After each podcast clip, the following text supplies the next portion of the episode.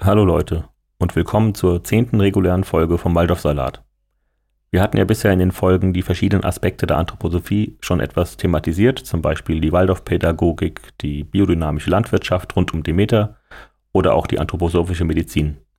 Heute geht es zum ersten Mal um die anthroposophische Kirche, die sogenannte Christengemeinschaft. Diese wurde vor über 100 Jahren nach Anregung von Rudolf Steiner gegründet. Zu Gast haben wir heute Fabian Meisenhölder. Er ist evangelischer Theologe und Pfarrer und zudem Experte für religiöse Sondergemeinschaften, die er regelmäßig in seinem Sekta-Podcast behandelt. Aus dem Team können Emma und Sarah berichten, welche Rolle das an der Waldorfschule gespielt hat und was das für sie letztendlich bedeutet hat. Und bevor es jetzt gleich losgeht mit dem kritischen Blick auf die Christengemeinschaft, nochmal der Hinweis, in den Shownotes findet ihr einige Inhaltswarnungen und Kapitelmarken, da lohnt es sich auf jeden Fall schon mal vorbeizuschauen. Und jetzt geht's los.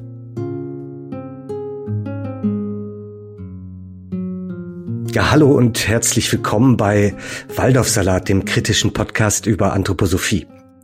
Im Team Waldorfsalat haben sich ja ehemalige Waldorfschülerinnen und andere Menschen zusammengefunden, die mit der esoterischen Weltanschauung Rudolf Steiners aufgewachsen sind. Und auch in dieser Folge sind wieder zwei von uns als Expertinnen dabei. Und gehen soll es heute um die Christengemeinschaft.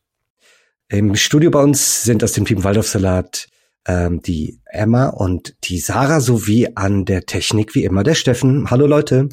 Hallo Olli. Ähm, ganz kurze Einordnung. Emma, was hast du mit der Christengemeinschaft zu tun? Ja, die Christengemeinschaft, das ist die Religion, die ich in der Schule kennengelernt habe. Meine Eltern haben den Religionsunterricht der Christengemeinschaft für mich ausgesucht und ich wurde da konfirmiert und habe bis äh, in die bis in mein junges Erwachsenenalter noch in der Christengemeinschaft mitgearbeitet. Das kann ich ja vielleicht später noch genauer erzählen. Okay, sehr intensive Erfahrung. Mhm. Und die Sarah hat auch einen Bezug dazu. Ja, hallo. Ähm, ich war selbst auch in der Christengemeinschaft Mitglied als Kind. So, oder meine Mutter war Mitglied. Ich habe es über die Schule als Religionsunterricht gehabt und bin aber zur Konfirmation ausgetreten selbst. Ich wollte nicht in der Christengemeinschaft konfirmiert werden. Ah, okay. Auch spannend. Ja, und wie ihr vielleicht schon bemerkt habt, am Mikrofon bin ich, Oliver Rautenberg, der Anthroblogger. Und bei uns im Waldorfsalat-Studio ist heute ein ganz toller Gast, auf den wir uns freuen, der Fabian Meisenhölder, ein Journalist und evangelischer Theologe und äh, nicht zuletzt auch der Mensch hinter dem Sekta-Podcast, dem Podcast über sogenannte Sekten und neureligiöse Bewegungen. Grüß dich, Fabian, schön, dass du da bist. Hallo in die Runde. Ich freue mich sehr, dass ich bei euch sein darf. Prima, dass es geklappt hat. Ja, da haben wir gerade ähm, ein ganz gutes Expertenteam und äh, damit ihr richtig eingestimmt werdet auf das Thema Christengemeinschaft, ähm, lese ich wie immer zuerst ein Zitat vor und wir nennen das das aus dem Zusammenhang gerissene Zitat. Der Christus Jesus hat unter Pontius Pilatus den Kreuzestod erlitten und ist in das Grab der Erde versenkt worden. Im Tode wurde er der Beistand der verstorbenen Seelen, die ihr göttliches Sein verloren hatten. Dann überwand er den Tod nach dreien Tagen. Er ist seit dieser Zeit der Herr der Himmelskräfte auf Erden und lebt als Vollführer der väterlichen Taten des Weltengrundes. Er wird einst sich vereinen zum Weltenfortgang mit denen, die er durch ihr Verhalten dem Tode der Materie entreißen kann. Das ist aus dem Glaubensgemeinschaft der Christengemeinschaft. So, lieber Fabian, jetzt habe ich dich gleich überfallen äh, mit einem sprachlichen ähm, Kunstwerk, was vielleicht gar nicht so äh, schnell zu verstehen ist, aber vielleicht so ein paar Schlagworte äh, für dich als Diplom-Theologen sind da sicherlich bei. Ähm, ein Glaubensbekenntnis. Und es geht irgendwie um Christus. Und ähm, der sucht sich aus, wen er ja, wer durch sein Verhalten besonders ihm gefallen hat, in der Materie zu entreißen. So habe ich das jetzt verstanden. Ich dachte, wir kommen alle in den Himmel. Warum denn jetzt nur so ein paar handgepickte? Naja, also das ist eine gute Frage, äh, die die wahrscheinlich auch jeder unterschiedlich antworten würde. Also ähm, auch wenn du unter evangelischen Christen oder katholischen fragen würdest, würde wahrscheinlich nicht jeder sagen, es kommen alle in den Himmel. Also mhm, ja, ein heißes Eisen, sage ich ja, mal. Ja, ja, das stimmt. Das ähm, stimmt. Äh, genau. Äh, ich ich fand es spannend, dass du das Zitat rausgesucht hast, weil es ja äh, genau aus dem Glaubensbekenntnis der Christengemeinschaft äh, stammt und schon so ein paar Dinge da drinstecken für mich, ähm, finde ich, die, die schon auch so ein bisschen zeigen, woher die Christengemeinschaft kommt und was ihr Anliegen ist. So. Mhm. Also ähm, zum einen merkt man, wenn man sich das ganze Glaubensbekenntnis durchliest der Christengemeinschaft, dass es ähm, relativ parallel zu dem apostolischen Glaubensbekenntnis aufgebaut ist, das man ja. aus der evangelischen und auch der katholischen Kirche kennt. Also ja. ähm, ich glaube in Gott, den Vater, den Allmächtigen, den Schöpfer des Himmels und der Erde und so weiter, wie es dann weitergeht. Und das äh, findet seine Entsprechung tatsächlich relativ genau in den ähm, Formulierungen hier, aber spannenderweise eben sehr anthroposophisch aufgeladen oder sehr ja. esoterisch aufgeladen, sage ich mal. Ähm, und wo es mir am deutlichsten hervorsticht, ist diese Vorstellung, ähm, finde ich, und wo es sich auch sehr deutlich unterscheidet von den christlichen Kirchen. Also ich weiß nicht, wie weit wir da nachher noch drauf eingehen werden, aber so vielleicht als Einstieg mal ist diese Formulierung, ähm, in Christus, äh, in Jesus trat der Christus als Mensch in die Erdenwelt. Mhm. Also, dass mhm. quasi zwischen Jesus und Christus unterschieden wird ja. und gesagt wird, Christus ist so eine äh, Wesenheit quasi, eine, eine, eine ähm, übernatürliche Wesenheit, die in einen Menschen hineingeht, in eine Hülle sozusagen. Das Wort kommt ja nachher auch nochmal vor. Ähm, da heißt es dann zur Hülle des Christus wird Jesus bereitet.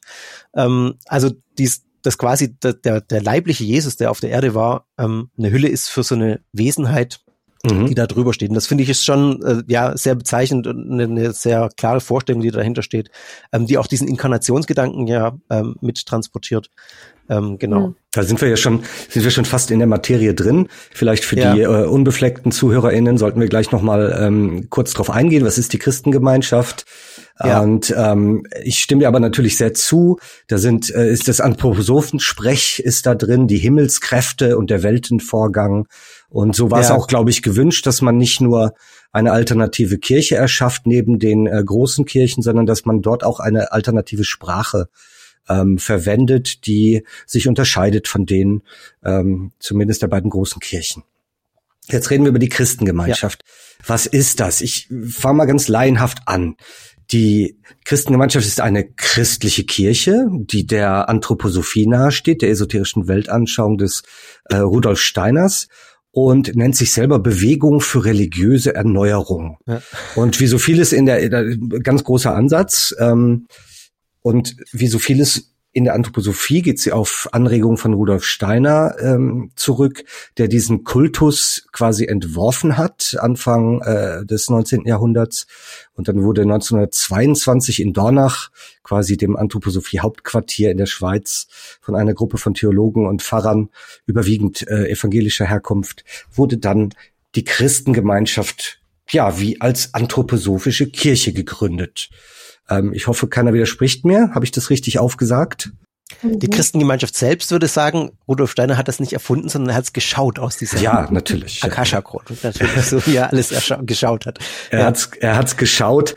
Ähm, richtig. Ja, ich finde, das ist ganz, also ist für das Selbstverständnis immer ganz wichtig, weil ähm, mhm. natürlich die, ähm, die Christengemeinschaft davon ausgeht, dass alles, was Steiner offenbart hat, dass dieser Kultus ähm, jetzt nicht irgendwie erdacht ist, sondern dass das Teil eines größeren Ganzen ist. Ja. Und letztlich ist das auch wichtig, wenn man sich anschaut, wie zum Beispiel die Christengemeinschaft die, ähm, die Bibel versteht. Hm. Das ist ja alles die, die Prämisse, die dahinter steht. Die Bibel ist auch ein Teil dieser größeren Offenbarung, beziehungsweise muss mit dieser Brille gelesen werden, die Steiner da ähm, aufgesetzt hat. Also ich, ich würde dir natürlich faktisch zustimmen, er hat sich's ausgedacht, oder? Ja. Aber ich, ich glaube, äh, es ist schon auch ganz wertvoll ähm, oder ganz wichtig fürs Selbstverständnis mal, dass ähm, äh, klarzukriegen sozusagen. Ja, Rudolf Steiner war selbsternannter Hellseher. Er glaubte in höheren Welten zu schauen ja. äh, und äh, dort seine Erkenntnisse zu beziehen. Die konkreten äh, Quellen wollte er immer nicht so gerne nennen dafür. ähm, aber das, das ist auf jeden Fall erstmal der Hintergrund. Ähm, dann haben wir mit mit der Person eines Friedrich Rittelmeiers, eine ganz wichtige Person ähm, der ja dieser anthroposophischen Kirche und der war ursprünglich evangelischer Theologe und wurde dann der erste Führer dieser Kirche quasi der Christengemeinschaft und äh, bei den Anthroposophen heißt das, er ist der Erzoberlenker, der natürlich äh, wirkt in einem Kreis von sieben mächtigen Menschen, sieben mächtigen Männern, soweit mir das bekannt ist, äh, waren niemals Frauen zuvor. Und ähm, da haben wir wieder die magische Sieben ähm, und den die starke Lenkerfigur. Das deutet ja schon sehr auf Anthroposophie hin. Und wir haben gerade gehört, was Reinkarnation und Kirche, Moment, Re, äh, also Reinkarnation und Karma aus dem Buddhismus und dem Hinduismus und der Anthroposophie finden ihren Weg in eine christliche Kirche nach Steiner.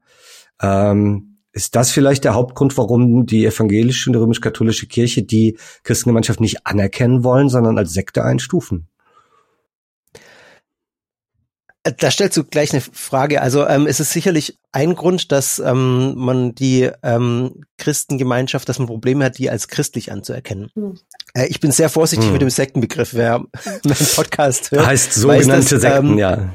Äh, genau. Und äh, ich habe noch keinen ähm, keinen Vertreter der evangelischen oder katholischen Kirche gehört, der die Christengemeinschaft als Sekte in dem Sinne einstuft, weil Sekte ist, da schwingt immer gleich sehr viel mit, äh, sehr viel Problematisches, deswegen lehnt man den Begriff auch heutzutage ab, mhm. ähm, im Großen und Ganzen so in der Religionswissenschaft vor allem. Es ist sicher in dem Sinne eine Sekte, wenn man vom Wort, wenn man sich aufs Wort bezieht und sagt, dass Sekte für Abspaltung oder so stehen mhm. kann, dann ja. Ähm, aber bei Sekte schwingen eben so viele problematischen ähm, problematischen Dinge mit. Äh, Gehirnwäsche, sage ich mal auch ganz platt, ist auch so ein Begriff, den man eigentlich nicht benutzen sollte. Oder äh, mhm. äh, irgendwie so eine abgeschlossene Gruppe, irgendwie eine, ein exklusivistisches Verständnis. Also dass man sagt, wir sind die Einzigen, die auf dem richtigen Weg sind und alle anderen fahren in die Hölle. Also mal ganz, ganz mhm. platt formuliert. Mhm. Das sind so Wesensmerkmale von äh, sogenannten Sekten oder von Gruppen, die man als äh, in diese Ecke schiebt. Und da finde ich, trifft bei der Christengemeinschaft auch nicht alles zu, muss man, glaube ich, sagen. Also ähm, da kann man drüber diskutieren, was da zutrifft oder nicht. Ähm, aber ich wäre vorsichtig, das jetzt als, äh, als Sekte zu bezeichnen. Und ähm, ich glaube, also ich, wie gesagt, ich habe noch keinen gehört, der das so in dem Sinne macht. Aber natürlich im Sinne von einer Abspaltung, also dass es eine, ähm, eine Muttergemeinschaft gibt, in dem Fall jetzt vor allem die evangelische Kirche, äh, weil es hauptsächlich evangelische Theologen waren, aus der sich dann das herausentwickelt hat, die dann auf Steiner ja zugegangen sind, der, der dann diesen Kultus da offenbart hat. Ja. Okay. Äh, und das ist sicherlich, also die deine Frage, ich schweife schon wieder ab. Deine Ursprungsfrage ja. war ja, ähm, ist das so, so diese Inkarnation und Karma-Gedanken, ist das ein Hauptgrund, ähm, dass man so Schwierigkeiten hat mit der Christengemeinschaft aus christlicher Sicht? Ich würde sagen, ja, das ist sicher einer der Hauptgründe.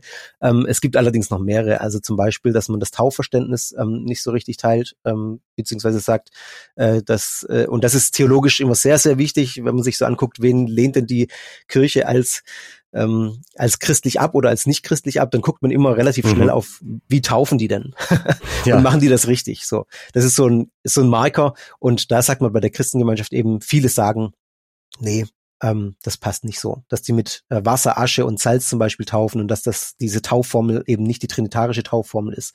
Ähm, ja, also das sind so, so äh, manchmal auch Spitzfindigkeiten, beziehungsweise wo man dann ähm, ja so einen Marker setzt. Jetzt haben wir, ähm, ist man relativ schnell tief im Thema, wie ich feststelle. Ähm, wir können wahrscheinlich heute auch gar nicht auf alle äh, Details eingehen. Also es gibt natürlich ja. Unterschiede und und äh, zwischen zwischen der Christengemeinschaft, dem was die glaubt und was in der Anthroposophie geglaubt wird, obwohl da bestimmt große Überschneidungen sind. Äh, dann gibt's auch noch die Rosenkreuzer, ähm, die damit verwandt sind oder in, in äh, Teilbereichen Überschneidungen haben. Ähm, es gibt auch in der Anthroposophie eine Uneinigkeit, wie die Christengemeinschaft denn zu sehen ist oder zu bewerten ist. Das ist alles richtig schwierig und komplex.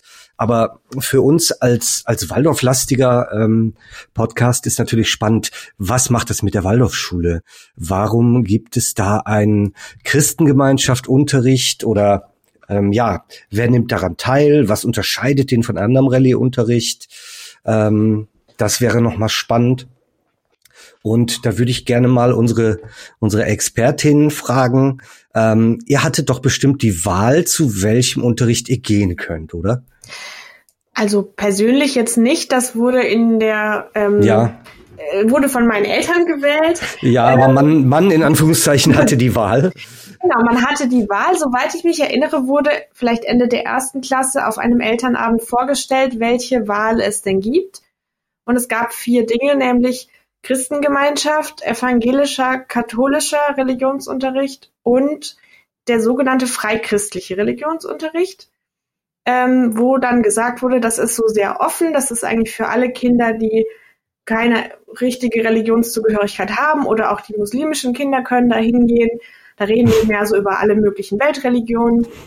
Ähm, ja, dass das auch eigentlich anthroposophisches Christentum ist, ähm, ist mir jetzt erst im Nachhinein bewusst geworden. Und das waren okay. aber die vier Fächer, die es da gab. Ja, andere Wahl gab's gar nicht. Also bei mir hat meine Mutter eben ausgewählt den Christengemeinschaftsunterricht.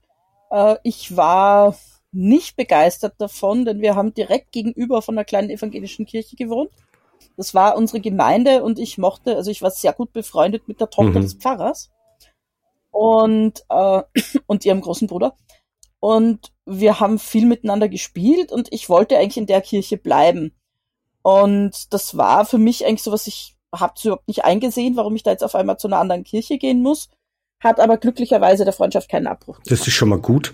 Ähm, aber ich, ich höre das so raus, als würden die Eltern vielleicht gar nicht so richtig informiert, was, was äh, hinter dem freikristlichen Unterricht steckt. Und ähm, der wird dann angepriesen, habe ich gelesen, als frei und offen, generisch christlich mhm. und kindgerecht, ähm, offen für alle Religionen.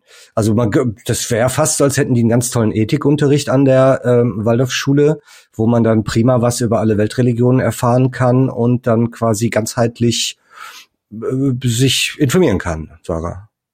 Nee, ich glaube, offen für alle Religionen heißt in dem Fall, äh, ja, es dürfen eh alle Religionen zu uns kommen, wir haben das ja nicht verboten, aber hier kriegt ihr jetzt das Richtige zu hören, nämlich die anthroposophische Christusgeschichte. Mhm.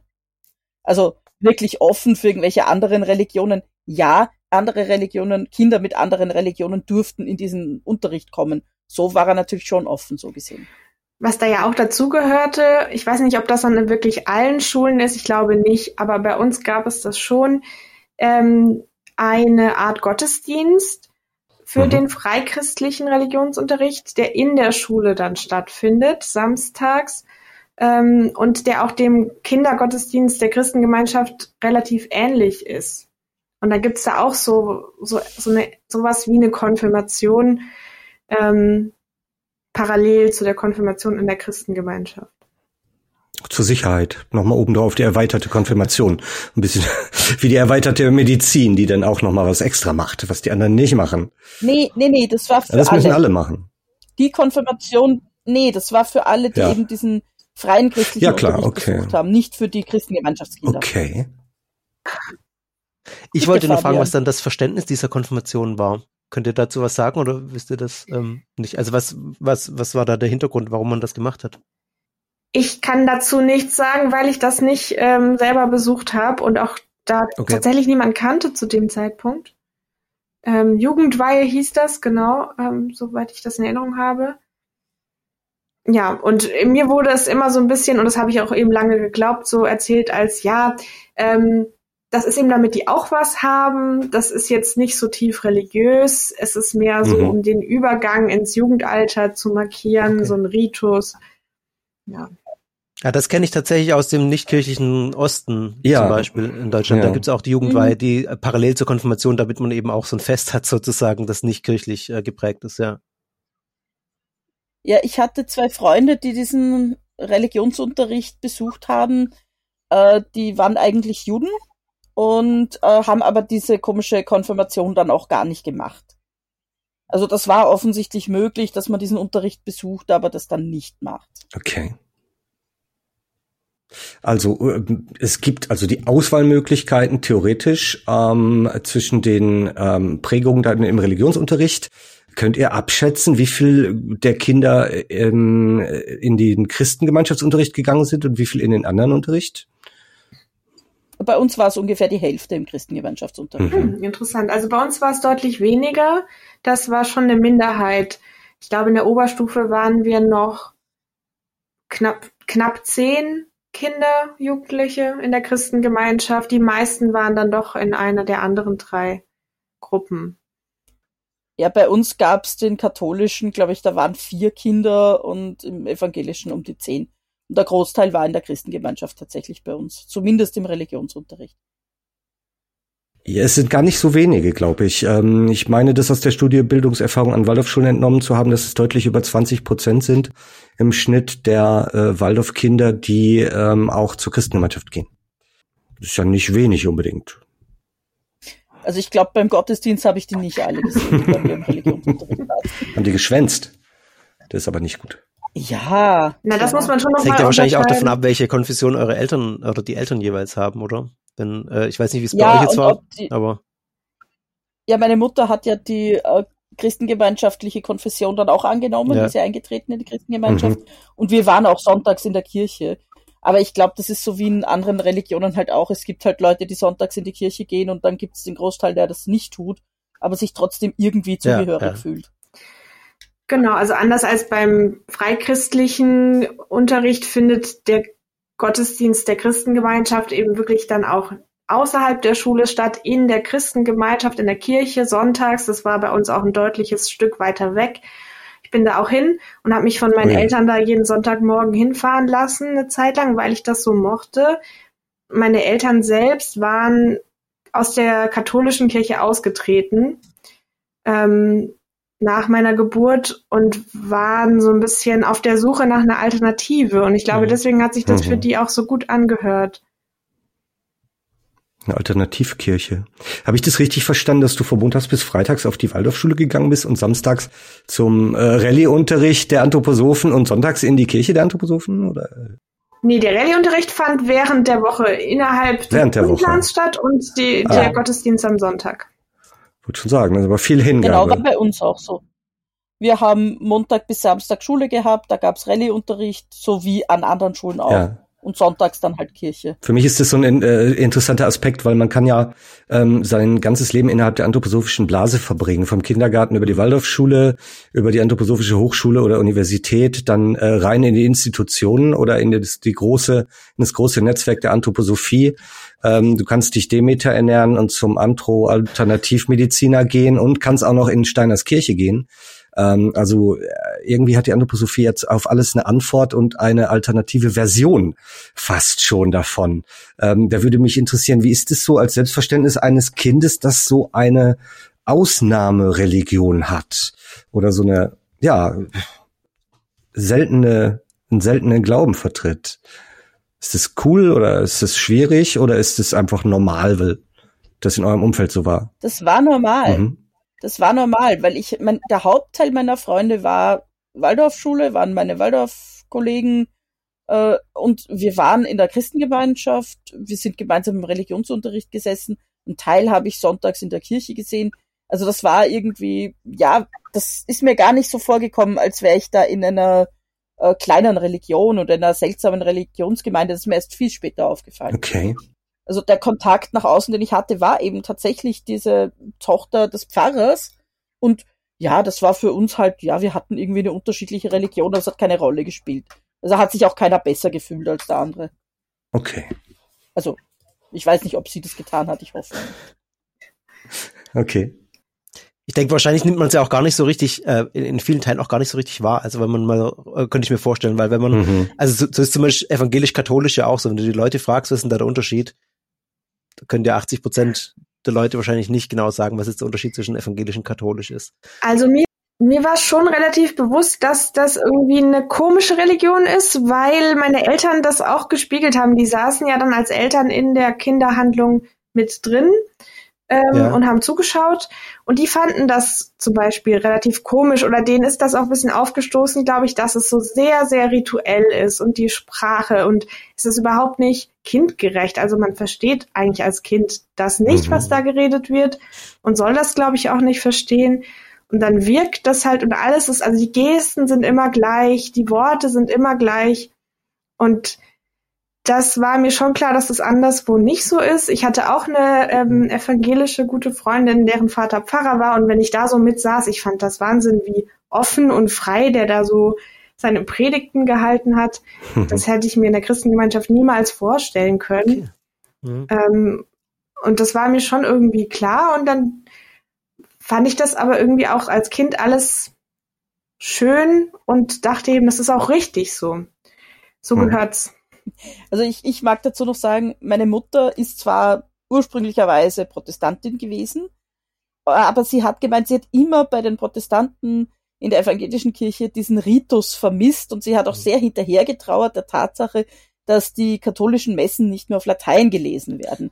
Und die hat sich natürlich in der Christengemeinschaft mit diesem strengen Ritus sehr Mhm. wohl gefühlt. Mhm. Und ich glaube, das war für sie ein, ein wirklich großer Anziehungspunkt und ein, ein Alleinstellungsmerkmal und ein Grund, dorthin zu gehen. ist interessant, weil das ist ja tatsächlich auch so aus dem Eigenverständnis heraus so ein bisschen das Besondere der Christengemeinschaft, die so sagen, dieser Kultus, der ist ja von Steiner äh, geschaut worden, mhm. äh, erdacht worden. Ähm, und das ist so, hat ja tatsächlich auch so ein, steht ja neben der Bibel als Offenbarungsrang. Also es hat ja tatsächlich diesen Charakter auch und darf nicht verändert werden. Also mhm. das finde ich auch ganz spannend, weil man sich so als äh, im Selbstverständnis ja als ähm, religiöse Erneuerer. Religiöse Erneuerungsbewegung ja, äh, genau. versteht, genau, äh, die so die evangelische katholische Kirche auch ja nicht, nicht ablösen, aber weiterführen und erneuern will. Aber dann hat man diesen Offenbarungskultus von, von Steiner von vor jetzt 100 Jahren ziemlich genau, mhm. der sich halt einfach gar nicht verändert. so viel zum Thema Erneuerung. Ja. Und äh, interessant ist ja auch, wenn man so auf die, ähm, also Selbstanspruch mit der Wirklichkeit vergleicht. Die Christengemeinschaft irgendwie so roundabout zwischen 25 und 35.000 Mitglieder weltweit. Äh, mhm. Ich glaube, ganz genau Zahlen gibt es wahrscheinlich ja. nicht. Ja. Ähm, und äh, also wenn man sich anguckt, wo die Erneuerung jetzt mal im christlichen Kontext geschieht, dann sind das andere Bereiche. Dann ist das eher so pfingstlich charismatisch ähm, in anderen Teilen der Erde, wo da viel äh, sich tut und viel entwickelt. Aber Christengemeinschaft seit 100 Jahren so stabil. also halt natürlich ein bisschen gewachsen, aber ähm, jetzt nicht so diese Massenbewegung geworden. Das zieht sich ja so ein bisschen durch die Anthroposophie auch, wie bei der Waldorfpädagogik, ja. die was ganz Neues und ähm, eine revolutionäre Reformpädagogik sein möchte, sich aber quasi seit 100 Jahren auch nicht im Wesentlichen weiterentwickelt und schon damals nicht auf Stand der Zeit war. Ähm, trotzdem glaubt man, man kann alles ganz anders machen. Jetzt ja, wir haben von Kultushandlung gehört und das ist auch ganz, ganz wichtig. Ähm, ich muss bekennen, dass ich äh, leidenschaftlicher Atheist bin und mir religiöse Rituale ohnehin ähm, nicht ganz geheuer sind, aber ähm, diese stark Durchritualisierung, ähm, die ist ja besonders auffällig in der Christengemeinschaft. Also auch pompöse ähm, Kirchen mit den entsprechenden ähm, ätherischen Farbgebungen, dann äh, Erzoberlenker, das System der magischen Sieben dann wieder und ähm, ja, man hat ganz, ganz ausgefeilte kultische Handlungen. Jetzt habe ich gehört von der Kinderhandlung. Was macht man denn bitte schön bei einer Kinderhandlung? Also, vielleicht können wir das mal ein bisschen erzählen. Die heißt Sonntagshandlung für mich. Ich ah, weiß nicht, ob es da eine Einigkeit okay. gibt oder nicht, aber ähm, ja, ist richtig das fängt so an, dass man sich da in der Kirche einfindet und in so einem Vorraum zum eigentlichen Kirchenraum erstmal warten muss in der Gruppe und natürlich still sein. Und dann tritt man so in diesen Raum ein. Ähm, immer zwei Kinder auf einmal und da stehen so zwei Menschen an der Tür, die geben jedem Kind die Hand und dann sagen sie, du weißt, du gehst zu der Handlung, die deine Seele erheben soll, zu dem Geiste der Welt. Und das sagen die zu jedem Kind also immer zwei gleichzeitig zu zwei mhm. Kindern und halten die Hand und man schaut auch in die Augen, ähm, wenn man es schafft. Und also das ist so der Beginn. Ähm, okay. Genau. Und, dann, und du weißt dann schon, jetzt ist was Besonderes. Also das war schon das so, so, ja, super rituell natürlich und aber es, es war schon was da, du bist jetzt reingegangen und im Prinzip für mich war das ein, so die Wache hat mich jetzt reingelassen. Ich bin jetzt was schon, das ist was Besonderes. Also das, für mich waren die zwei, also das, wenn so Anfang Volksschule, war das für mich nicht völlig klar, dass die nicht immer dort stehen. Mhm. Also, es hat nicht lange gedauert, bis mir das dann irgendwann schon klar war. Aber für mich war das die, die zwei Wächter, die stehen da und die stehen da immer. Mhm. Also die stehen da auch, wenn da gerade keine Sonntagshandlung ist. Die passen da immer auf, dass da niemand reingeht, mhm. der, der, äh, der sich nicht zum Geiste der Welt erheben hm, Ja. Ja, dann sitzen die Eltern im Zuschauerraum und die Kinder stehen dann vor dem Altar in einer Reihe, zwei Reihen, drei Reihen, je nachdem, wie viele da sind. Da gibt es dann auch so Strategien, wo man sich hinstellt, weil später ist es dann noch relevant. Da mhm. muss man nämlich noch was tun. Und vorne eben der, der Pfarrer, der dann da verschiedene Dinge tut und spricht und so, liest auch immer aus dem Evangelium vor, ähm, je nach Jahresabschnitt, in dem man sich gerade befindet, eine andere Geschichte. Mhm. Ähm, und da gibt's eben auch nochmal so einen Moment, wo er dann durch die Reihen geht und auch jedem Kind einzeln die Hand gibt und ähm, dann eben sagt, ähm, der Gottesgeist wird sein mit dir, wenn du ihn suchest. Und jedes Kind muss sagen, ich will ihn suchen. Mhm. Das ist das, woran sich, glaube ich, alle Kinder, die in der Christengemeinschaft waren, bis heute im Schlaf noch erinnern können. ich will ihn suchen. Und für mich war das auch, ich habe das sehr ernst genommen und dachte, mhm. okay, ich nehme mir das jetzt vor, ähm, ich soll den suchen. Wenn ich jetzt rausgehe in meinem Alltag, in meinem Leben, wie auch immer das aussehen soll, weiß ich nicht, aber das mache ich jetzt. So. Okay. Ja, zumindest am Anfang, ich stimme dir völlig zu, zumindest am Anfang war das für mich auch mit einer großen Ernsthaftigkeit verbunden. Es war so ein, ein, ein Auftrag. Das war ein, so, du hast von mir persönlich den Auftrag bekommen, suche den Gottesgeist. Keine Ahnung, was ich mir davon erwartet habe und gefunden habe ich ihn auch nicht, aber. Ja, ich auch nicht. Okay. Und ähm, dann äh, ist es quasi wie ein Gottesdienst, ähm, aber äh, wie ich gelesen habe, ohne Musik. Ich glaube nicht ganz. Also ich habe hier im äh, das ist verschriftlicht eben diese Sonntagshandlung und da steht auch Musik. Ich glaube ganz zum Schluss beim Rausgehen kommt noch mal so Instrumentalbegleitung, aber es wird okay. jetzt nicht ges gemeinsam gesungen oder so. Also bei uns wurde tatsächlich gesungen, aber nur ein mhm. Lied. Ich kann mich auch an dieses Gesangbuch noch erinnern. Ich weiß nicht, ist das ein Waldorf-Ding, dass diese Sachen immer in Querformat sind? aber egal. ähm, so, so mit anthroposophisch geschwungenen Formen drauf. Ich glaube mit den drei Kreuzen oben links im Eck. Aber auf jeden Fall gab's ein Lied und ich weiß, meine Mutter hat irgendwann mal nachgefragt, ähm, wie ist das, warum singen wir denn nicht mehr? Und da wurde ihr dann gesagt, dass das eine Selbstüberhöhung gegenüber Gott ist, wenn man äh, eitel seine eigene Stimme hören will. Also Aha. keine Ahnung, ob das irgendwas Christengemeinschaftliches war oder ob sich das der Typ gerade einfach aus den Fingern gesaugt hat. Auf jeden Fall hat meine Mutter das ganz schlimm gefunden, dass ihr gesagt wurde, sie darf nicht singen. Mhm. Und Musik vom Band gab es ja wahrscheinlich auch nicht, so also wie ich bitte. die Technik-Skepsis kenne. Ne? Also da muss dann schon live musiziert werden oder man lässt es dann halt gleich ganz. Ja. Und, und singen, singen sei zu eitel, okay. Ähm, ja, es gibt eine starke, offenbar eine starke Liturgie, es gibt äh, Gewänder, die man trägt, ähm, es gibt da auch wieder eine Zuordnung zu den Farben, wie das so üblich ist. Die Taufe ist immer violett und die Trauung immer rot.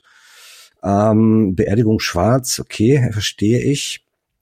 Und ähm, dann gibt es als eine der wichtigsten Handlungen die sogenannten Menschenweihehandlungen. Die Menschenweihehandlungen, die kann man sich so als anthroposophisches Abendmahl wohl vorstellen, ja? Mhm. Da war ich dann nach der Konfirmation auch ein paar Mal und später auch noch als Erwachsene.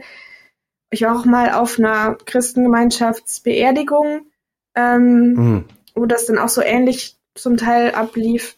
Ähm, ja, und das ist eben auch, das ist der Erwachsenen-Gottesdienst, da gibt es auch ein Abendmahl und ansonsten ist auch das sehr ähnlich ritualisiert und mit ähm, schwer durchschaubarer Sprache und eben diesen mhm. Gewändern und so weiter. Da gibt es dann auch noch so hm, quasi Messdiener, also noch zwei Menschen, die noch eine Funktion haben, außer dem Pfarrer. Ja, also ich war da ja nun nicht mehr. Aber ich weiß, ich war einmal bei einer Menschenweihehandlung dabei. Ich glaube, das durften wir vor der Konfirmation, durften wir einmal zuschauen gehen oder so. Und da habe ich dann auch diesen, äh, äh, habe ich natürlich geschaut, wie sich, wie man eigentlich nicht schauen sollte. Und der Priester dann hier äh, Live Long and Prosper gemacht hat. Darf man da erst ab der Konfirmation hin oder wie? Ähm, ja. Okay. Mhm. Und gibt's da äh, gibt's da eine Predigt dann auch in dem Rahmen oder wie gibt's sowas da gar nicht? Ich nagel mich nicht drauf fest. Ich würde sagen, nein. Also ich glaube nicht. Okay. Ich ähm, habe das nicht so erlebt. Ja, würde ja zum Bild passen. Also ja. zu diesem, äh, dass eben der, der, das Erleben und der, der Ritus, der Kultus mehr äh, bedeutet als das Wort jetzt in dem Fall, um es mal so zu sagen. Also dass es darum geht, das Ganze zu erleben. Ähm, hm. Ist ja auch die große Stärke von Ritualen, muss man an der Stelle auch mal sagen. Natürlich mhm. ähm, kann man da auch kritisch, äh, kritisch sein, aber Rituale haben ja auch einen Effekt und haben ja tatsächlich auch evolutionär bedingt, da habe ich letztens erst ein Buch drüber gelesen, ähm, dass, dass die einen ganz, ganz wichtigen Effekt haben, diesen sozialen Zusammenhalt zum Beispiel oder sowas. Also und auch selber einem gut tun können und Halt geben können, ja. Na, und der Oberlenker muss natürlich auch nicht selber überlegen. Und wenn er keine Predigt hält, dann kann er ja auch nicht dem, was Steiner sagt, aus Versehen widersprechen, wenn ja. er jetzt irgendwas nicht mehr ganz im Kopf hat. Ja, ich finde noch einen interessanten Aspekt, dass die Christengemeinschaft gar nicht so ähm, auf Geld oder ähm, Gemeinde, äh, ähm, sagen wir auf Gelder der Gemeinde angewiesen ist oder das auch ablehnt oder nicht möchte. Ja, es wird ja schnell immer mal äh, der unpassende Vergleich zwischen Scientology und Anthroposophie äh, gezogen und dann heißt es, ach, die wollen nur ihre ihre New Age Religion und wollen da alles verkaufen und so äh, und wollen damit Geld machen. Das sehe ich gar nicht so. Ich denke eher, dass es ihnen wirklich um eine spirituelle Erneuerung geht ähm, und die das nicht aus monetären Beweggründen machen. Aber die Christengemeinschaft macht es so, ähm, sie finanziert sich über Spenden und nimmt also keine Fees oder keine Gelder von auf regelmäßiger Basis von ihren Mitgliedern an. Und da habe ich diesen Satz gefunden auf der Webseite der Christengemeinschaft, der da heißt, freigeschenktes Geld hat die größte Kraft zur Realisierung geistiger Impulse. Also, nur das frei geschenkte Geld macht auch den Geist frei. Also Herr, bitte mit den Zuwendungen. Und, äh, aber freiwillig, aber freiwillig. Aber bitte freiwillig, ja. Ähm, dann, dann ist sie teilweise aber auch als Körperschaft, wie heißt es, ähm, Körperschaft, Körperschaft des, des öffentlichen Rechts, ja. äh, Dankeschön, ähm, organisiert und hat darüber, wie man äh, hört, auch eigene Vorteile. Kannst, könntest du das erklären, Fabian? Wo soll da der Vorteil sein? Ähm, also du hast als Körperschaft des äh, öffentlichen Rechtes, oh, das ist jetzt auf dem kalten Fuß erwischt, was wir das da ist frech von mir, ne? Ja, gesagt. Ja. Ähm, du kannst solche Dinge wie Kirchensteuern zum Beispiel erheben. Das macht die Christengemeinschaft aber genau, nicht. Genau, das macht sie nicht, richtig. Ähm, genau. Aber sonst, du hast halt einen besonderen Status. Aber äh, ehrlich gesagt, tatsächlich, das müsste ich nochmal, was da genau die Vorteile sind. Also vom, ich vom blank. Kann ich gut, kann ich gut verstehen. Ich dachte, du weißt es vielleicht. Ich habe auch nur kurz reingeschaut. Ähm, eine Körperschaft öffentlichen Rechts nimmt dem, dem, des Namens nach bereits schon öffentliche Aufgaben wahr. Ja, also wie zum Beispiel, ja, den Zehnten einzutreiben, was sie ja jetzt nicht machen wollen. Ähm, Finde ich aber trotzdem ganz interessanter ganz interessanter äh, Fakt, Faktoid über so eine, über eine Glaubensgemeinschaft aus der Anthroposophie. Ähm, ja. Okay. Ich wollte nur sagen, also Körperschaft des öffentlichen Rechts sind keine so ungewöhnlichen Konstellationen. Es gibt auch einen humanistischen Verband in Hamburg, glaube ich, der mhm. auch Körperschaft des öffentlichen. Also das ist einfach eine, eine Rechtsform, die bestimmte Vorteile mit sich bringt, ja, die mhm. jeder. Also man muss eine gewisse Konstanz und eine gewisse Größe haben, um diesen Status zu bekommen, damit man das kriegt. Also äh, mhm. Es gibt Gemeinschaften, die bemühen sich darum, da wird dann gesagt, nee, ihr seid noch nicht groß genug oder das, das äh, ist einfach nicht stabil genug, eure Mitgliederzahl zum Beispiel, ähm, dass ihr das mhm. erreicht, ja. Genau. Zur, zur Rolle innerhalb der Anthroposophie äh, kann ich vielleicht noch sagen, ähm, auch wenn die Mitgliedschaft jetzt in der ähm, Steiner Kirche, sage ich mal, nicht so groß ist, da spricht man wirklich zwischen von 20.000 Mitgliedern in Deutschland eventuell 35.000 weltweit, ähm, es ist aber schwierig zu zählen, weil man dort auch nicht automatisch mit der Taufe ähm, in die Gemeinschaft aufgenommen wird, sondern ähm, sich frei dazu entscheiden muss als, als religionsmündiger Mensch. Ähm, das ist also wohl ein bisschen schwierig. Prinzipiell richtig. Finde ich auch gut. Finde ich auch gut. Ähm, die Christengemeinschaft sieht sich selber als großen Teil des anthroposophischen Netzwerkes, sei also insbesondere stark verbunden mit der allgemeinen anthroposophischen Gesellschaft. Ähm, aus alter Tradition mit den Verlagshäusern Urachhaus und Freies Geistesleben, ähm, die in letzter Zeit auch wegen ähm, ja, äh, rechter Publikationen ähm, bisschen in die Kritik geraten sind. Und man sei auch verbunden mit der Veleda-Gruppe, der GLS Bank, der Software AG, mit Demeter und dem DM-Discounter, äh, mit Hess Natur und Walla Heilmittel und mehreren anthroposophischen Kliniken. Das heißt also überall. Nach neuester Zählung ist es jetzt überall. Ähm, ich frage mich manchmal auch, wie die da reinspielen und wie das Gefüge ist. Aber das müssten wir vielleicht jemand fragen, der da direkt an der Schnittstelle sitzt. Ähm, mit der Schule kann ich mir jetzt einigermaßen vorstellen. Religionsunterricht, ähm, da wird's natürlich klar. Welchen Eindruck äh, jetzt die Christengemeinschaft wirklich bei, bei Demeter macht, da habe ich keine, ähm, habe ich keine Einblicke, aber ihr seht, die sind halt ähm, sehr, sehr stark in einer gleichen Richtung unterwegs, alle zusammen. Gut, ähm, jetzt haben wir ähm, eigentlich immer die Frage am Ende, ja, schadet es was? Ist es schlimm? Ist es, macht es ein Problem, wenn man eine eigene religiöse Bewegung haben möchte, die anders ist als die Bekannten, mit einer eigenen Sprache, mit eigenen Handlungen, alles einfach irgendwie anders machen. Warum sollen die das nicht einfach machen? Gibt es ein Problem bei der Christengemeinschaft? Fällt euch da spontan was auf? Oder also, ein? Es ist ein bisschen, ich will es nicht so schwarz-weiß plakativ machen, aber ähm, was natürlich passiert, äh, ist, dass man also auch in der Christengemeinschaft und in diesem Religionsunterricht ist man mit anthroposophischen Glaubensinhalten konfrontiert und bekommt die halt vermittelt. Ich erinnere mich sehr gut an den Religionsunterricht in der zweiten Klasse. Da mhm. wurde uns eine Geschichte erzählt, die sozusagen davon handelt, wie eine kleine Seele aus dem Himmel auf die Erde herabsteigt. Und zum mhm. Beispiel erstmal von oben runterschaut und sich dann die eigenen Eltern aussucht. Also oh, oh. guckt, ne, wer gefällt mir da? Ah, da möchte ich hin. Ganz klare anthroposophische ähm, Vorstellung, dass man sich seine mhm. eigenen Eltern aussucht, ähm, mit der ich heute große Probleme habe, die mir da vermittelt mhm. wurde. Und ich fand das recht schön, ähm, so die Vorstellung. Ich habe mir meine Eltern ausgesucht, war schon immer mit denen verbunden. Dann reist dieses äh, diese Seele noch durch die Sphären und trifft verschiedene Erzengel und Engel und mhm. durch die Sternzeichen und nimmt sich da verschiedene Sachen mit, bekommt, glaube ich, noch einen Schutzengel und bestimmte Wesensmerkmale ähm, und ja. kommt dann so auf die Erde. Und dann gab es noch so einen Punkt auf dieser Reise, wo man vom Wasser des Lebens trinkt. Und da gibt es, glaube ich, so einen Fluss oder Teich und man kann ein, zwei oder drei Schlucke trinken und dann hat der Religionslehrer gesagt, das kann man sehen bei den Kindern, die heute da sind, wer wie viele Schlucke vom Wasser des Lebens getrunken mhm. hat. Also sozusagen, wer wie stark inkarniert ist in seinen Körper. Ähm, und das zweite Klasse. Und das ist bei mir so gelandet und wie man sieht, bis heute hängen geblieben. Mhm. Und ja, das ist schon problematisch. Bei mir ist da noch was hängen geblieben nämlich genau bei diesem Wasser des Lebens. Und das finde ich im Nachhinein jetzt, also ich glaube, das soll eine tröstliche Geschichte sein für Eltern, die ihr Kind verlieren, dass die nämlich zum Wasser des Lebens gehen und aber unterwegs der Krug zerbricht, mit dem sie das Wasser holen sollen. Und die haben sich ihre Eltern schon ausgesucht, aber äh, das sind dann die Kinder, die zum Beispiel während der Schwangerschaft versterben. Oder ja, also ja. Fehlgeburten oder mhm. dergleichen.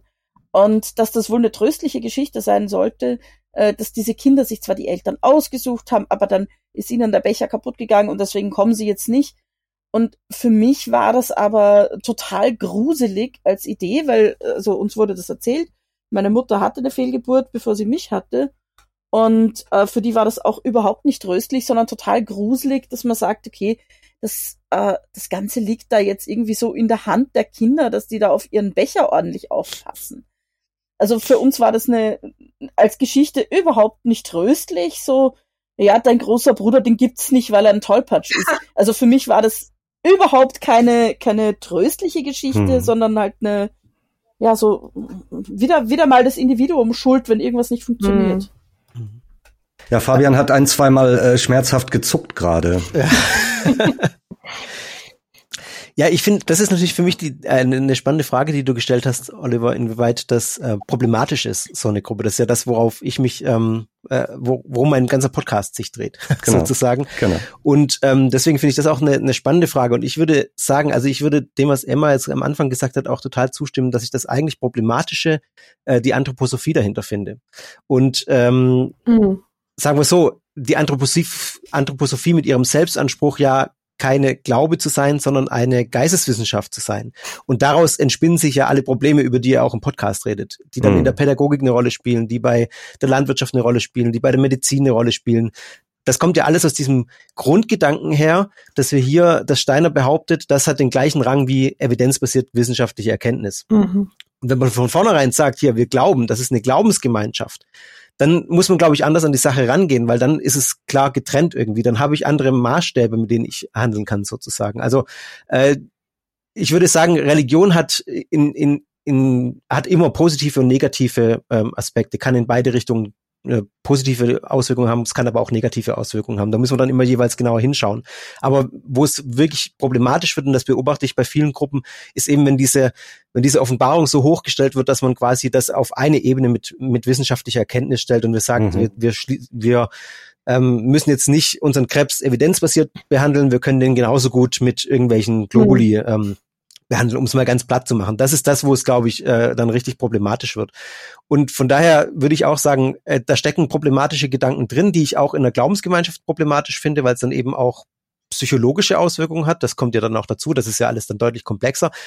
es ist angesprochen worden, also oder sowas wie Inkarnation und Karma, also insbesondere der Karma-Gedanke. Inkarnation kann man ja vielleicht nochmal anders denken, aber Karma-Gedanke finde ich was, was was ich als extrem schwierig finde, weil ja. ähm, da da so viel mitschwingt. Ähm, hm dass, dass man dann Menschen aufgrund von, also gerade in der Esoterik ist das ja ganz groß, äh, aufgrund von früheren Leben das Auswirkungen hat in das jetzige Leben und dann haben die eine Krankheit, das liegt eben daran, dass sie im früheren Leben irgendwie ähm, was falsch gemacht haben oder so.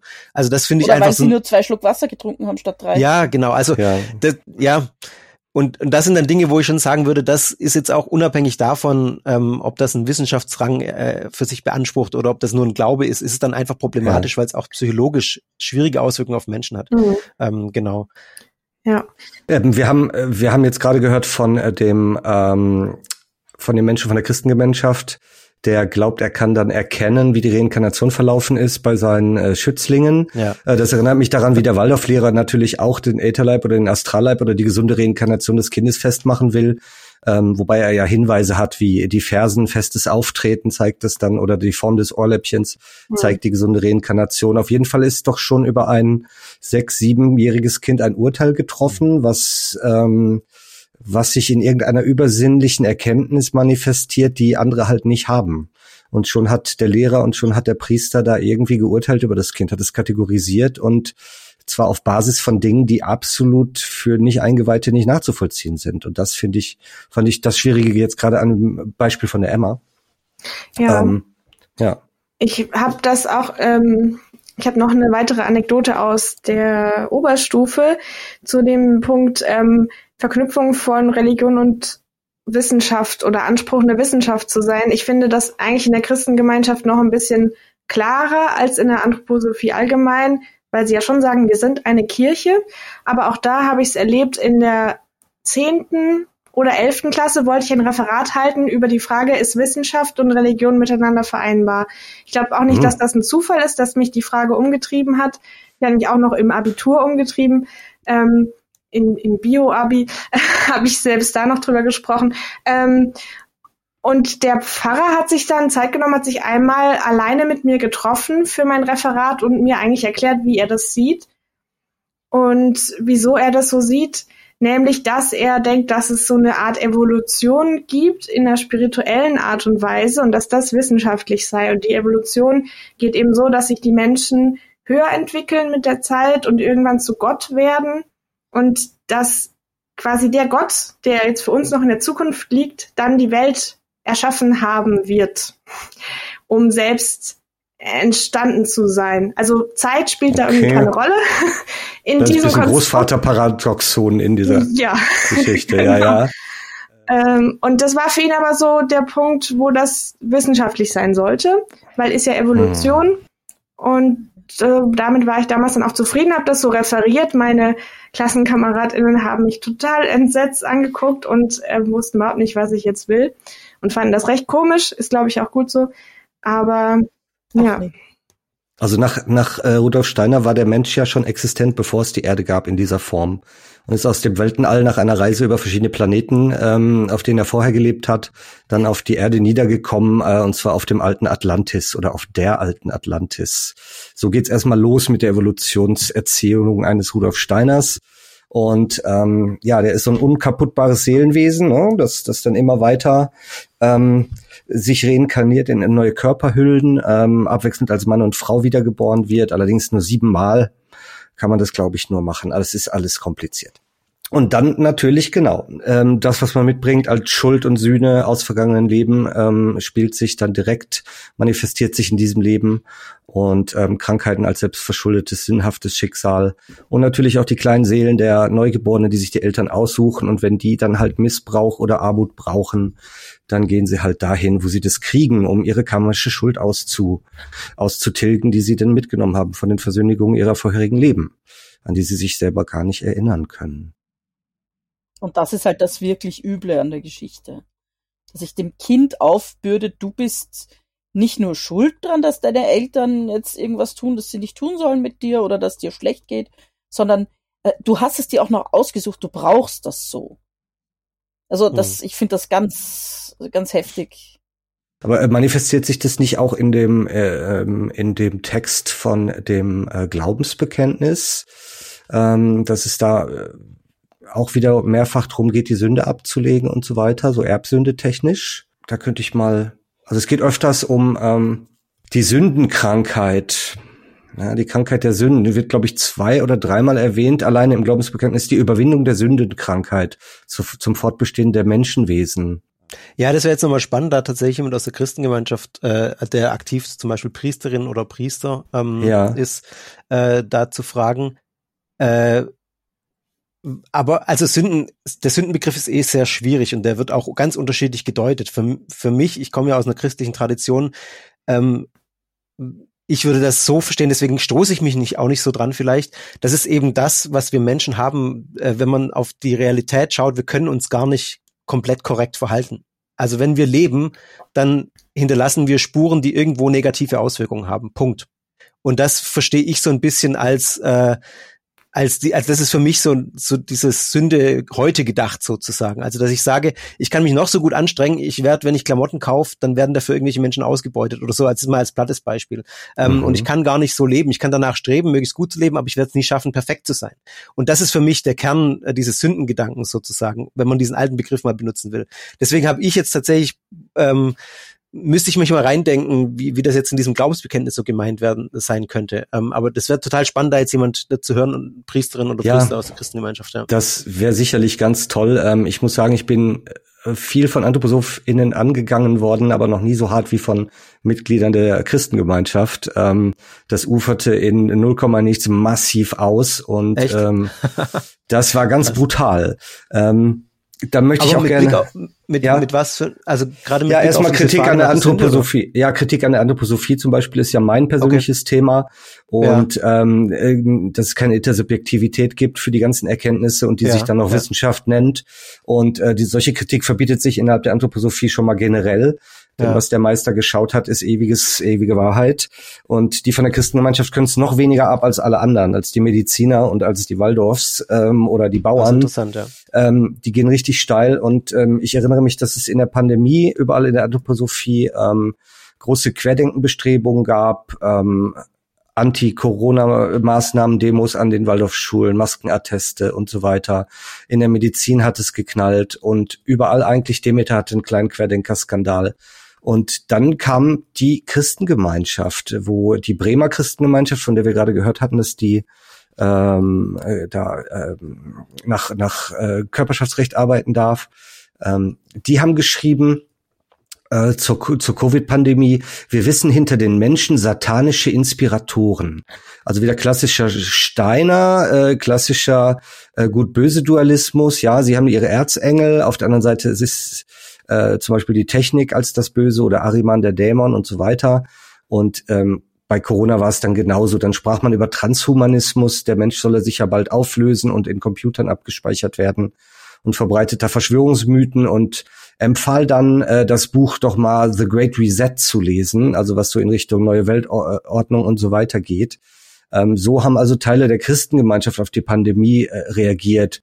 Und dann ganz lustig fand ich noch, ja, ja, aber sie tun uns jetzt bestimmt als Verschwörungstheoretiker ab, aber das ist ja nur ein Bericht, das ist ja nur ein Begriff, den die CIA 1967 erfunden hat, um, um die Kritiker zu, zu diskreditieren. Ähm, also auch da wie in allen Lagern war das Querdenken sehr stark, ja. Da möchte ich jetzt auch noch mal kurz eingreifen. Dieser Gedanke, dass die Dämonen hinter irgendwem stehen und den lenken, da hat man natürlich auch wieder ganz heftigen Antisemitismus drinnen. Mhm. Mit den geheimen Mächten, die, äh, die lenkend eingreifen, äh, sollte man auch nicht vergessen. Ja. Ja, da ist man schnell mit einem Bein im Antisemitismus, richtig.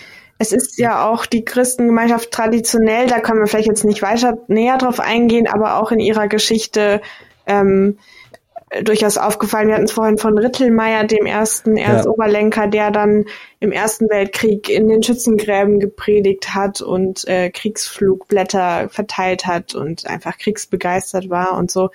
Also ich finde auch die Christengemeinschaft im, in meiner Erinnerung nochmal sehr viel konservativer als zum Beispiel die Waldorfschule, viel steifer und verschrobener, ganz viele alte Männer, ähm, die so erzanthroposophisch ähm, wenig weltoffen, überhaupt wenig Berührung mit Welt ähm, so sind. Ganz ähm, im Geistigen, kein Materialismus, nur Geistiges. Ja.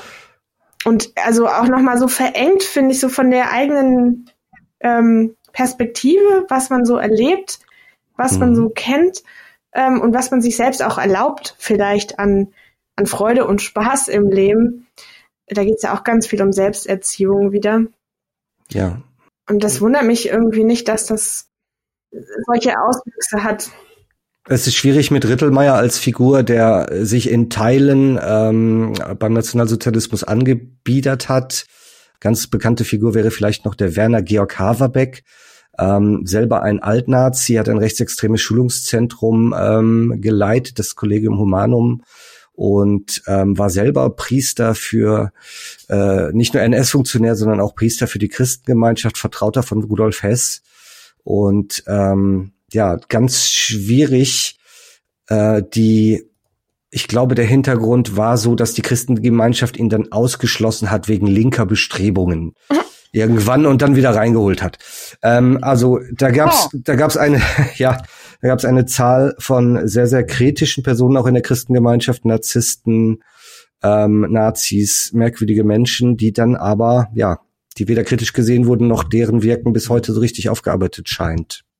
Das wollte ich gerade fragen. Das ist ja natürlich die entscheidende Frage, wie man damit umgeht, weil diese Personen gab es ja in vielen Gruppen zu der Zeit. Also mhm. die entscheidende Frage ist, wie geht man heute damit um? Aber das äh, bin ich jetzt auch überfragt zu sagen, wenn du sagst, es ist noch nicht aufgearbeitet, wäre natürlich mal.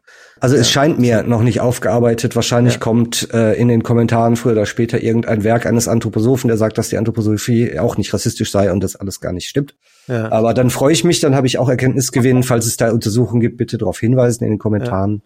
Dann wäre das ganz prima nochmal zu dem, was Emma erzählt hat. Äh, also spannend auch deswegen, weil die Christengemeinschaft ja tatsächlich vor ähm, der evangelischen Kirche auch zum Beispiel die Priesterinnen oder also Priesterinnenweihe erlaubt hat. Gut, Weihe gibt es evangelisch sowieso nicht, aber bevor es evangelisch heißt überhaupt Pfarrerinnen gab, ähm, also es gab es von Anfang an bei der Christengemeinschaft, ja. Also da waren, da war man schon fortschrittlicher als äh, die, die großen Kirchen sozusagen. Das war dann wahrscheinlich auch dieser Impuls der Erneuerung, den man da ein bisschen mitgeben wollte, vielleicht aus dem mhm. Selbstverständnis raus.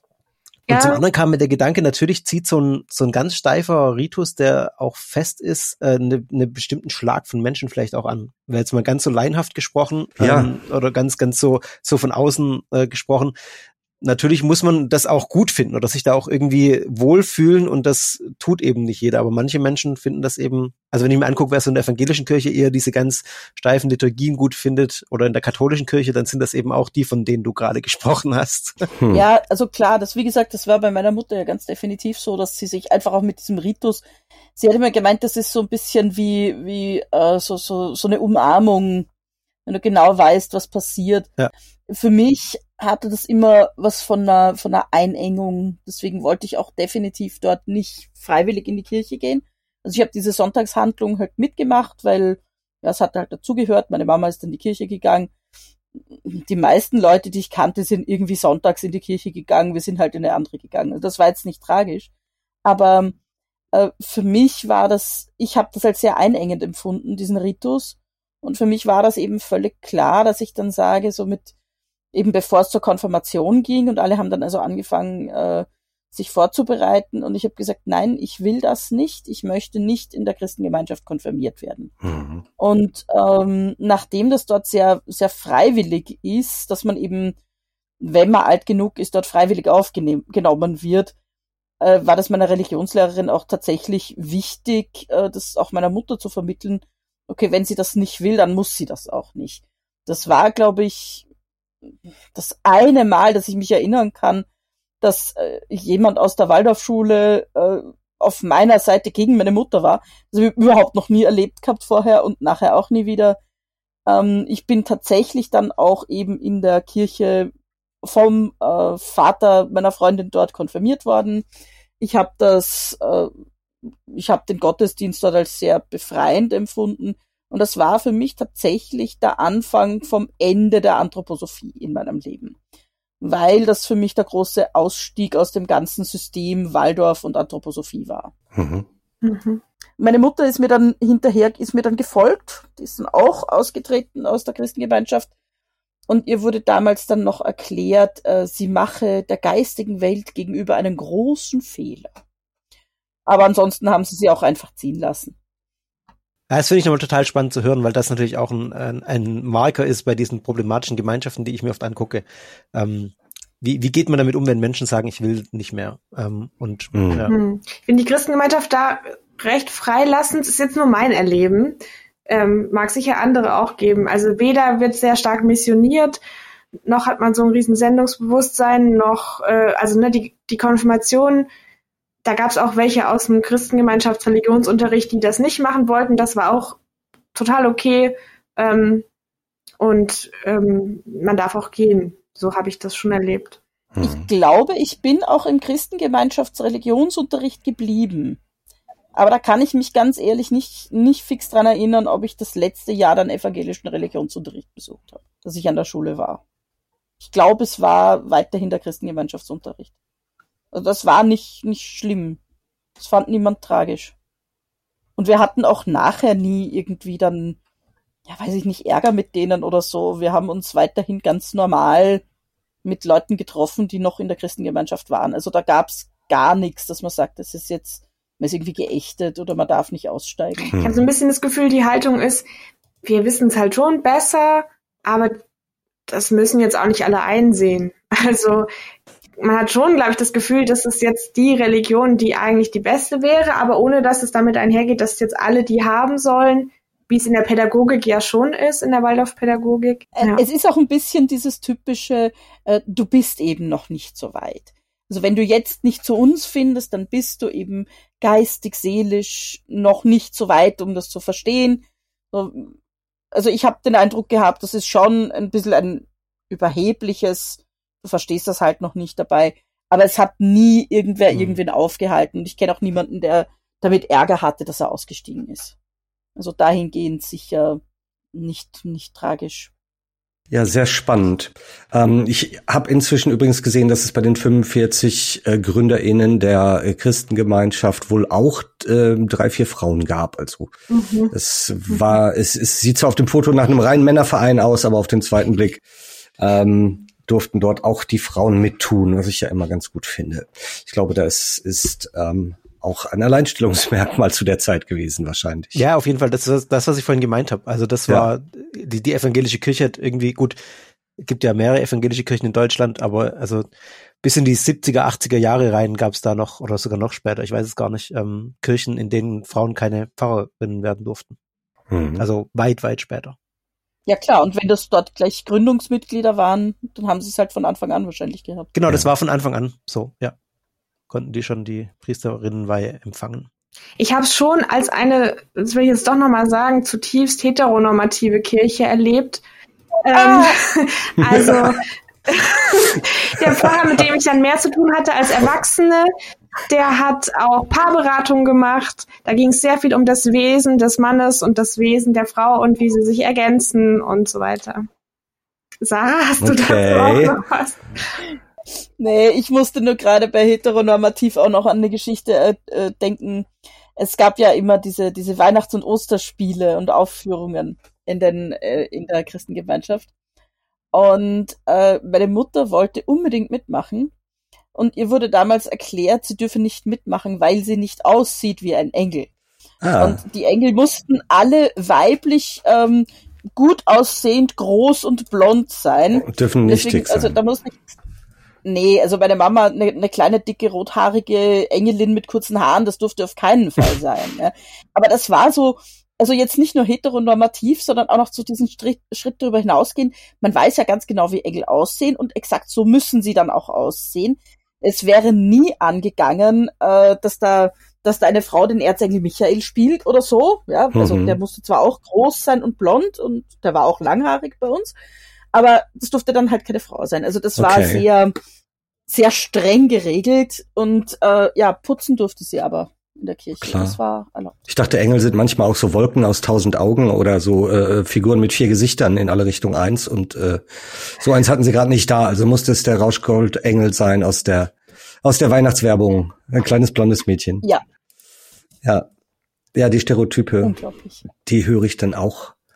Die höre ich auch öfter. Gut, also wir haben wir haben im Grunde eine ähm, eine christlich orientierte anthroposophisch inspirierte Kirche, die doch in wesentlichen Punkten die Dinge anders macht. Jetzt haben wir es gehört ganz am Anfang in der Taufe oder auch ähm, bei den entsprechenden Handlungen. Es wird nicht ähm, die Trinität angerufen. Es werden verschiedene Dinge ähm, einfach grundsätzlich anders gemacht. Was ich noch nicht ganz verstanden habe, ist, wie man jetzt ähm, ich glaube, ich habe was gelesen von Christus als Sonnengott und äh, Hinduismus und Christentum so vermixen kann, ähm, dass da hinterher noch eine verdauliche Mischung bei rauskommt, wo den Leuten auch nicht das Krude vorkommt, ähm, dass äh, man doch von der Christ von christlichen Prinzipien komplett abweicht. Oder kommt dir das gar nicht so weit weg vor, Fabian?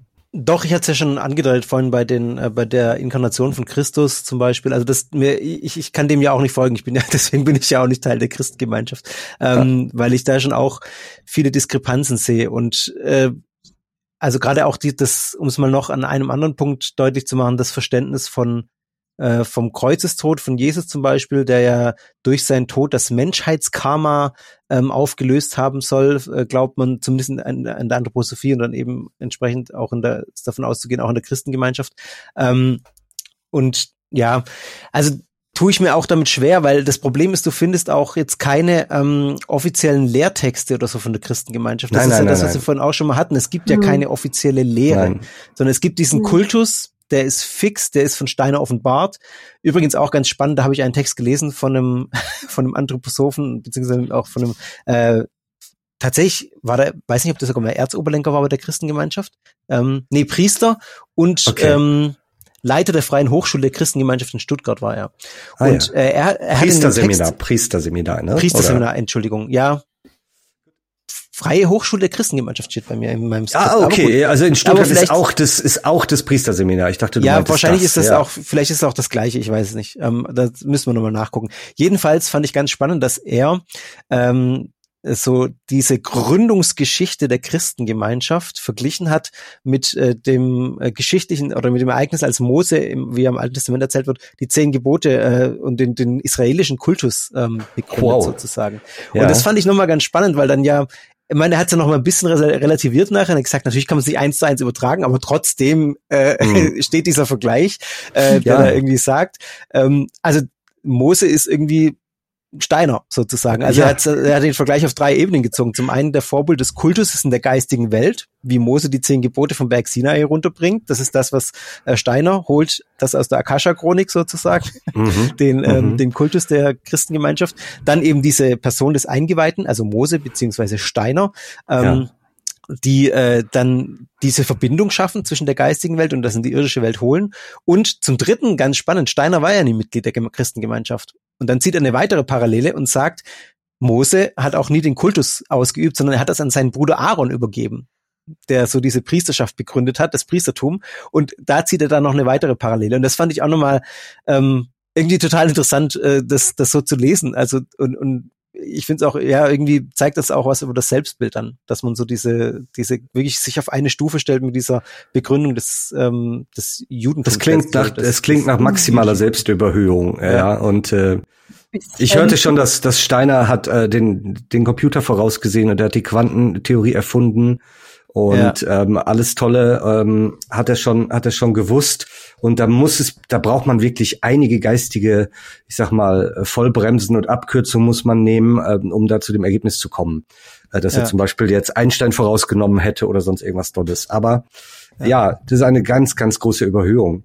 Ähm, sehr faszinierend ja, und letztlich zeigt es auch nochmal diese Rolle des Kultus und warum es auch, mhm. also warum es vielleicht auch so schwer ist jetzt über konkrete Lehrsachen. Also ich habe auch ein paar Texte dann gelesen von evangelischen Theologen, die sich versuchen mit der Christengemeinschaft, es gibt da einen ja. ganzen Band drüber, der heißt die Christlichkeit der Christengemeinschaft. Hm. Das genau mit der Frage auseinandersetzt, äh, was was ist da eigentlich, wie christlich ist das Ganze? Also die Frage, die du gestellt hast, wie kann man das zusammenbringen? Hm. Und da, die sind sich auch uneinig, weil auch keiner so richtig sagen kann, äh, was ja. glauben die eigentlich? Und äh, hm. natürlich das ist die ist ganz schwierig, ja. Ja, die Anthroposophie ist so der Hintergrund und einer dieser Theologen, der dann der sagt halt, gut, ich gucke mir die Anthroposophie an, weil von der Christengemeinschaft habe ich nichts. Nee, da, das es gibt auch nicht viel. zu lesen. Er sagt, ich muss mir angucken, was, was glaubt die Anthroposophie. Und äh, da sind natürlich viele Dinge, die mit dem Christentum einfach meiner Ansicht nach auch nicht vereinbar sind und auch ähm, die sich da vehement widersprechen teilweise. Und ja, also das Ganze ist sehr schwierig und ja, nicht so eine, einfach. Wir haben an anderer äh, Stelle schon darauf hingewiesen, äh, dass es laut ähm, Rudolf Steiner ja auch äh, zweimal den äh, Jesus gab. Ja, äh, genau. Es gab ja zwei Jesuskinder, Jesus genau. Und ja. hatte aber auch in der in der Christengemeinschaft wird es auch mit eingebaut, eingebaut, dass er nur mal kurz für für drei Jahre auf der Erde inkarniert war als Jesus von Nazareth und da, damit er seinen irdischen Tod noch mitnehmen konnte ähm, ja. hat er da kurz reingeschaut und ähm, es ist auch nicht so, dass Jesus dann in der Form wiederkommt oder als Person wiederkehren würde, sondern ähm, die Wiederkunft Christi soll äh, sich schleichend vollziehen und er kommt quasi als ätherischer, als astraler und kosmischer Christus, Christus zu uns. Wahrscheinlich brauchen wir da wieder die Menschen, die das deuten können, damit wir das auch merken, wenn er da ist. Ja, da spielt wahrscheinlich wieder dieser Evolutionsgedanke auf der spirituellen Ebene auch eine Rolle. Ja, weil es ist schon so. Also wenn wir die, die, ja. das höchste Ziel der Evolution erreicht haben, dann äh, ist ja quasi die Auflösung des Materiellen und die reine ja. geistige Existenz des Menschen das Ziel. Ob man da eine Art Gott oder eine Art Engelwesen ist, das wird nicht so klar umrissen, ist auch egal. Ähm, aber da geht die Reise hin für uns alle laut Rudolf. Wobei uns das schon jedes Mal dann auch verkauft wurde, zumindest jetzt bei mir im Religionsunterricht, dass das ja doch alles eigentlich christlich gemeint ist. Also wenn man jetzt zum Beispiel sagt, eben diese, diese Geschichte mit Jesus als Sonnengott, das definitiv bei uns vorgekommen ist, dann, dann wurde natürlich hingewiesen auf ein Ja, aber der sagt ja auch, das ist, äh, ich bin das Licht der Welt und dadurch ist es ja quasi der Sonnengott. Also uns wurde das ganz viel auch Mhm. äh, Okay. dann so, so erklärt, in Anführungszeichen, dass es dann als neun, zehn, elfjährige schon irgendwie Sinn ergeben hat, was die uns da sagen. Hm. Und da bin ich jetzt im Nachhinein irgendwie ziemlich grantig mal wieder, ja, so wie eigentlich, glaube ich, jede Episode, wenn ich über irgendwas nachdenke, Ja. dass die, dass, dass wir da so, so komische Pseudo-Erklärungen für irgendwas bekommen haben. Und eigentlich haben sie gemacht, was sie wollten. Und ich bis heute eigentlich den Sinn dieser Sachen kaum verstehe oder überhaupt nur beginne zu verstehen, weil es ist ja allgemein bei der Anthroposophie, wie ich jetzt immer wieder feststelle, was auch immer sie tun mit uns als Schülern und Schülerinnen, sie wollen irgendwas bewirken. Na klar, ja. Ja. sei das jetzt, dass wir besser inkarniert werden oder dass sich der Astralleib ordentlich entwickelt oder Und sie wollen es nicht erklären. Sie wollen, dass du es aber trotzdem aus eigenen Willen akzeptierst. Genau. Also und, und da, also da bin ich jetzt inzwischen, eben wie gesagt, ich bin ziemlich grantig und ich glaube, dass da auch bei der Christengemeinschaft sehr viel dahinter steckt, dieser, dieser Händedruck, dieses in die Augen schauen, dieses Ich will den Gottesgeist suchen, ähm, dass, dass sie da eigentlich was versuchen zu bewirken, mir erschließt nicht, sich nicht was, aber irgendwo, ich fühle mich so manipuliert. Mhm. Ja, kann man, kann man als Mensch überhaupt frei sich zu einer Religion bekennen oder die für sich auswählen, wenn einem die Hintergründe gar nicht klar gemacht werden oder wenn einem die eigentliche Lehre ein Rätsel ist oder auch bleiben soll, bis man irgendwann auf der Erkenntnisstufe sei, dass man das dann erfahren dürfte. Da hätte ich auf dem Weg dahin schon keine Lust mehr wahrscheinlich, weil ich dann gar nicht weiß, ja, was habe ich denn davon, dass ich bei eurem Verein mitmache? Ähm, das ist diese große Geheimniskrämerei. Ja. Eine geistige Welt.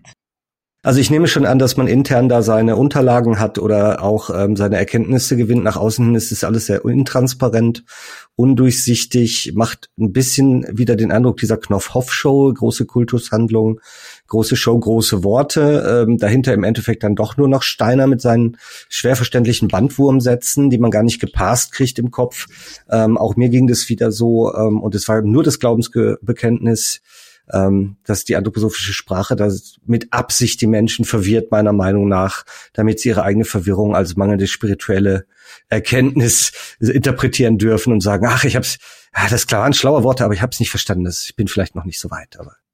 Das ist auch das, was ich sagen würde, dass ich davon hatte. Also mein Gefühl, was habe ich davon? Das war so ein Gefühl von, ich, ich, das ist Geheimwissen, zu dem ich Hm. jetzt ähm, Einblicke kriege und Zugang kriege. Die wissen da irgendwas, das wissen andere nicht und das kann man jetzt auch noch nicht so verstehen.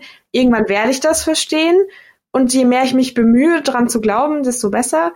Ähm, und ja, hat funktioniert bei mir auf jeden Fall. Also ich, ich würde dir auch da widersprechen, Olli, mit diesem, ähm, dass man dann selber glaubt, man versteht's nicht.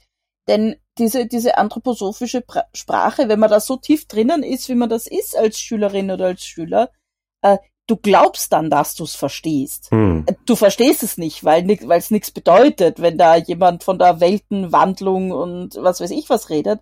Aber du glaubst schon, dass du es verstehst oder dass es zumindest im, äh, im Rahmen des Möglichen ist, dass du es ganz bald verstehst. Das stimmt. Da würde ich das auch nochmal revidieren, was ich gerade gesagt habe. Du hast schon recht. ich habe auch, ich wusste, dass wir damals immer gesagt haben, Steiner, das verstehen die Leute nicht, aber wir schon.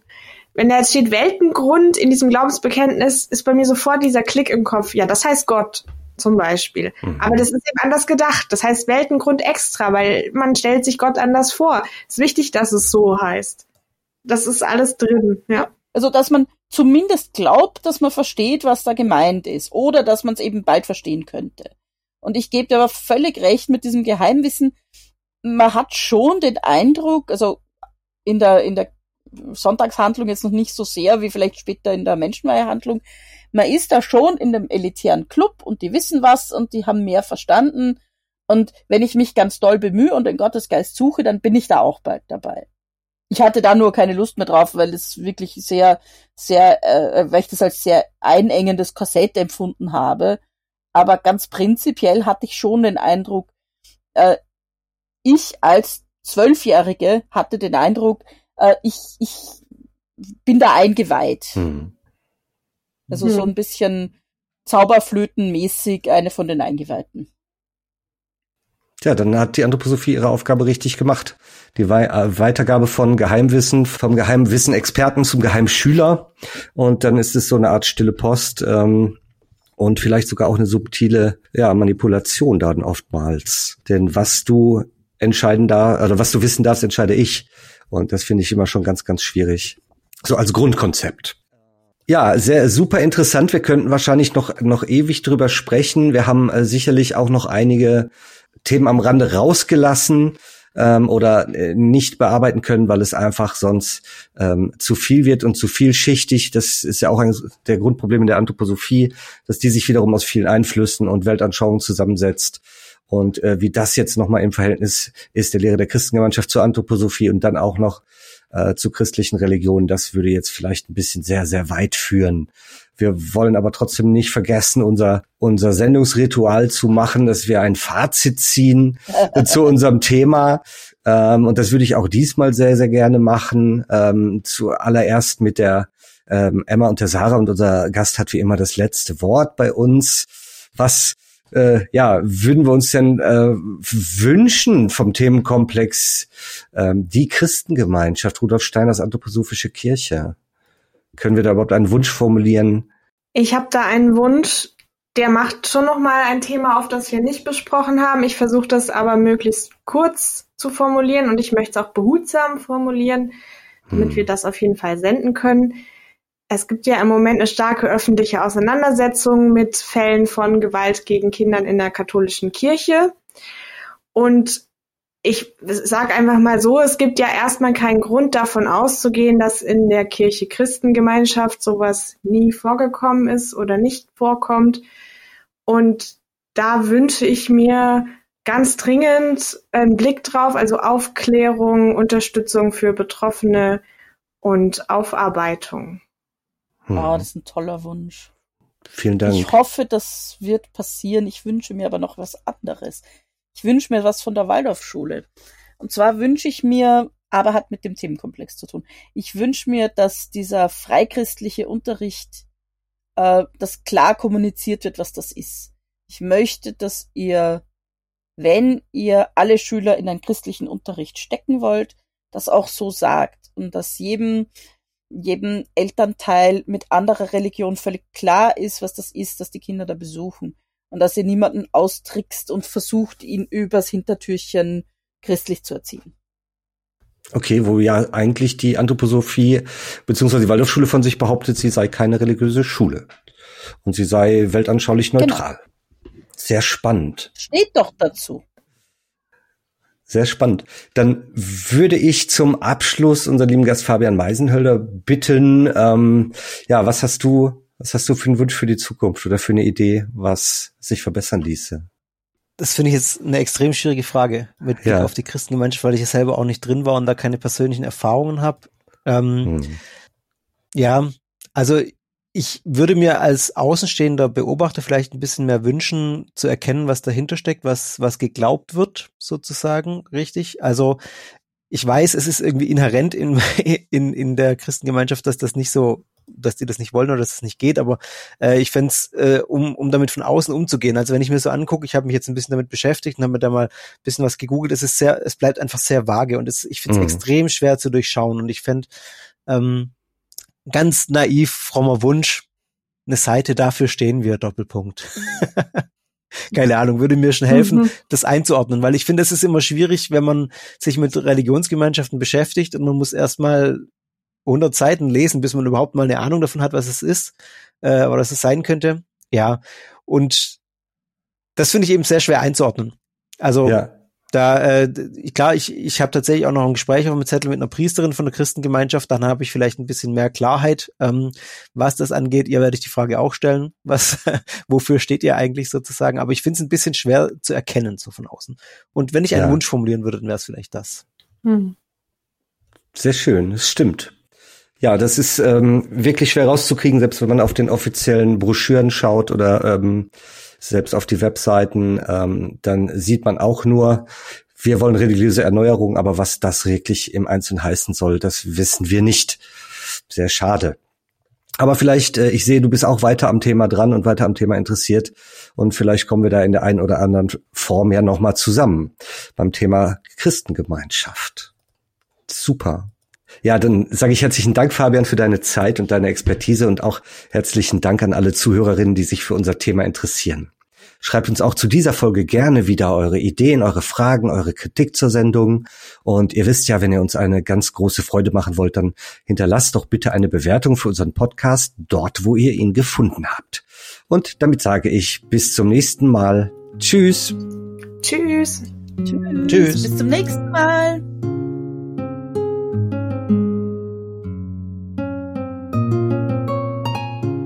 Und damit es nicht bei dem aus dem Zusammenhang gerissenen Zitat bleibt, hier die Langversion.